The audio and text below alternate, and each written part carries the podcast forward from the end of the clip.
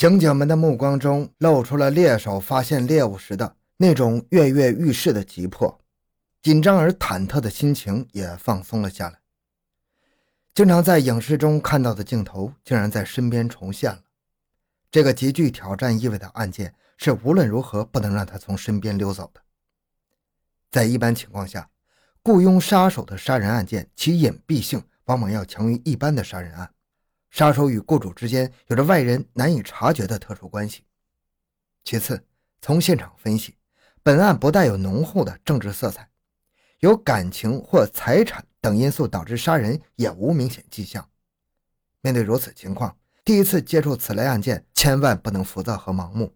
一起刑侦案件的侦破，不仅是运用各种侦查手段、措施以及科学技术的结果，更是运用侦查谋略的结晶。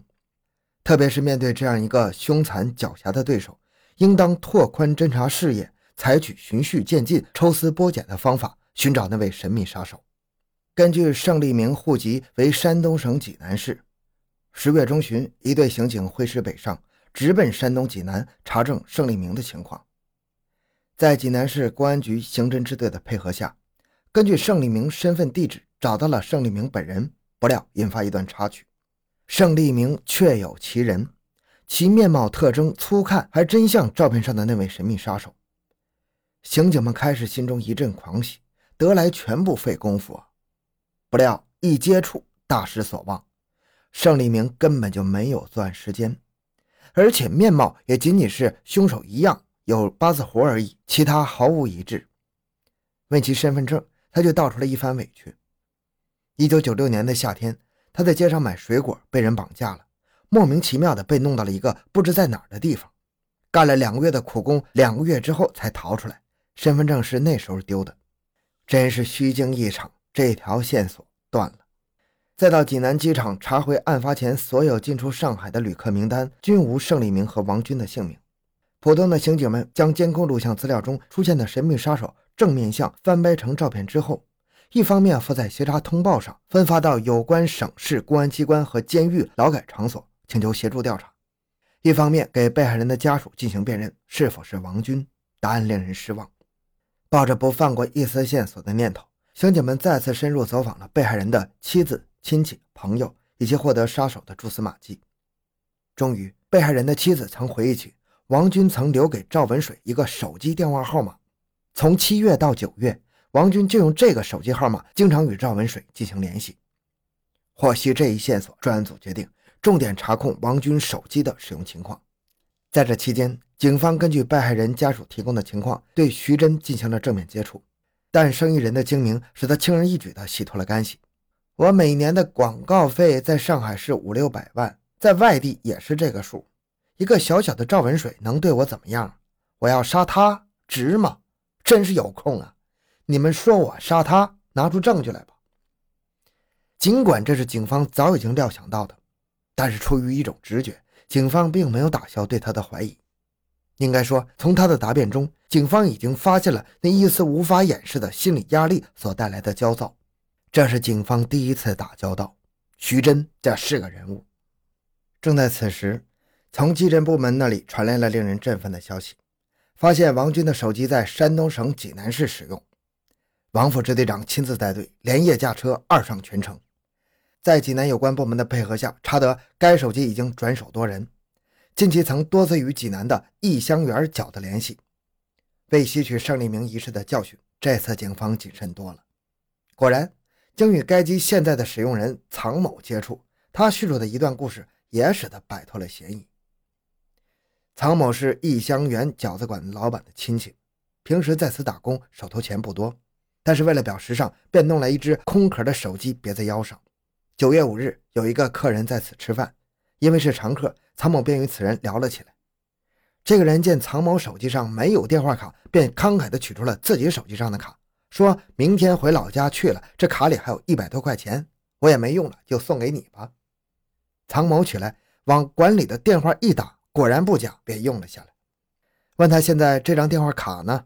他回答说已经用完了。扔了。显然，曹某为了顺利洗脱自己的嫌疑而倍感轻松。殊不知，刑警们为此付出的辛勤，以及为此所感到的遗憾。就这样，刑警们带着一身疲惫回到了上海。盛立明不是凶手，王军去向不明。徐真虽然已浮出水面，但是无证据，其他线索也一一中断，案件陷入僵局。面对无形的压力，十月二十日，田卫华局长亲自召开专案组再次开会，分析研究下一步的侦查措施。会上，大家集思广益，献计献策，对于如何打破僵局是议论纷纷。议论中，突然几位刑警不约而同地提出了采用现有的高科技手段，充分利用电信局的信息资料，设置电脑程序。在案发当日的两只打给赵文水家中的电话上做文章，从中找出杀手的活动轨迹。这一良策犹如一道闪电，划破了久已沉寂的黑夜，让参战人员看到了希望的所在。专案组决定暂停对其他正面线索的搜寻，避开传统的过分依靠因果关系来排查的思路，发挥现有的高科技手段，把主攻方向定在案发当天王军先后两次打电话找被害人这一线索上。这一侦查思路的改变是基于两点考虑：一是坚信侦查方向没有错，必须坚持，但允许做战术上的调整；二是反复观看神秘杀手在大酒店前台位置的监控录像，确定其携带一只手机。警方分析，神秘杀手自上午十一点到晚上八点四分之间没有离开房间，又没打过酒店电话，那么与被害人的联系可以假设就是用的手机。更重要的是。雇主和凶手之间也一定会利用现代化通讯设备进行联络的。以后的事实证明，这次战术调整是此案告破的点睛之笔，以至于对专案组所采取的这个战术曾经产生过怀疑的外地警方和有关部门也不得不报以敬佩。果然，山东济南来电报告发现重要线索，技术人员在上海市电信局的配合下，将死者家的两个电话号码编制电脑程序。在有关市移动通信信息反馈数据库中，对十月七日上午十点四十分到下午十一点四十分和晚上十八点四十分到十九点四十分两个时间段内所有打入死者家中的电话进行倒查，经逐号查证，发现唯有有一个号码在济南手机，疑点无法排除。专案组紧紧抓住这一线索，三赴济南查阅该手机的通讯使用情况。经过反复梳理查对，在十几公斤重的通讯信息打印纸中，侦查工作终于获得了三大突破。第一个突破，查明该手机除了与被害人在上述两个时间段内有过联系外，曾在案发当天十七点二十九分、十九点五十分、十九点五十七分和二十点四分接连四次打进了大酒店。同时，七月下旬到八月中旬。先后与长恒化妆品有限公司董事长徐真的手机有过十余次通话联系，由此判断，该手机持有者很可能是在案发前在酒店外遥控指挥的北方人王军，而且徐真与王军之间很可能是雇主与杀手的雇佣关系。这样，徐真的名字再一次出现在警方的侦查视线之中。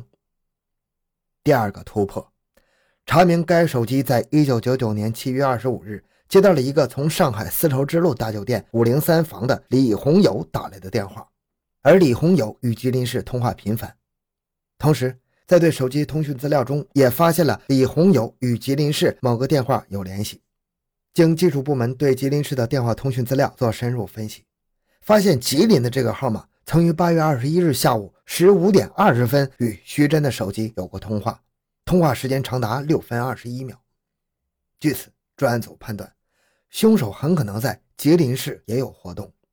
第三个突破，查明该手机与以齐善平身份登记的一个手机有联系，而这个手机又与徐真手机宅电和公司电话通话频繁。再进一步查下去，齐善平登记的手机早已经被一个叫许国际的人使用。许国际，男，一九六四年出生在吉林省长岭，暂住在山东省烟台市。一九八一年，因为犯盗窃罪、抢劫罪，被判处有期徒刑四年。一九八五年刑满释放之后，开始到山东济南做液体牙膏生意，成为当时先富起来的人。后来，徐真到济南做减肥药生意时结识许国际，日常持久，便与许成了拼局关系。专案组据此判断，此案极可能是由徐真、许国际共同策划的。至此，案件初露端倪。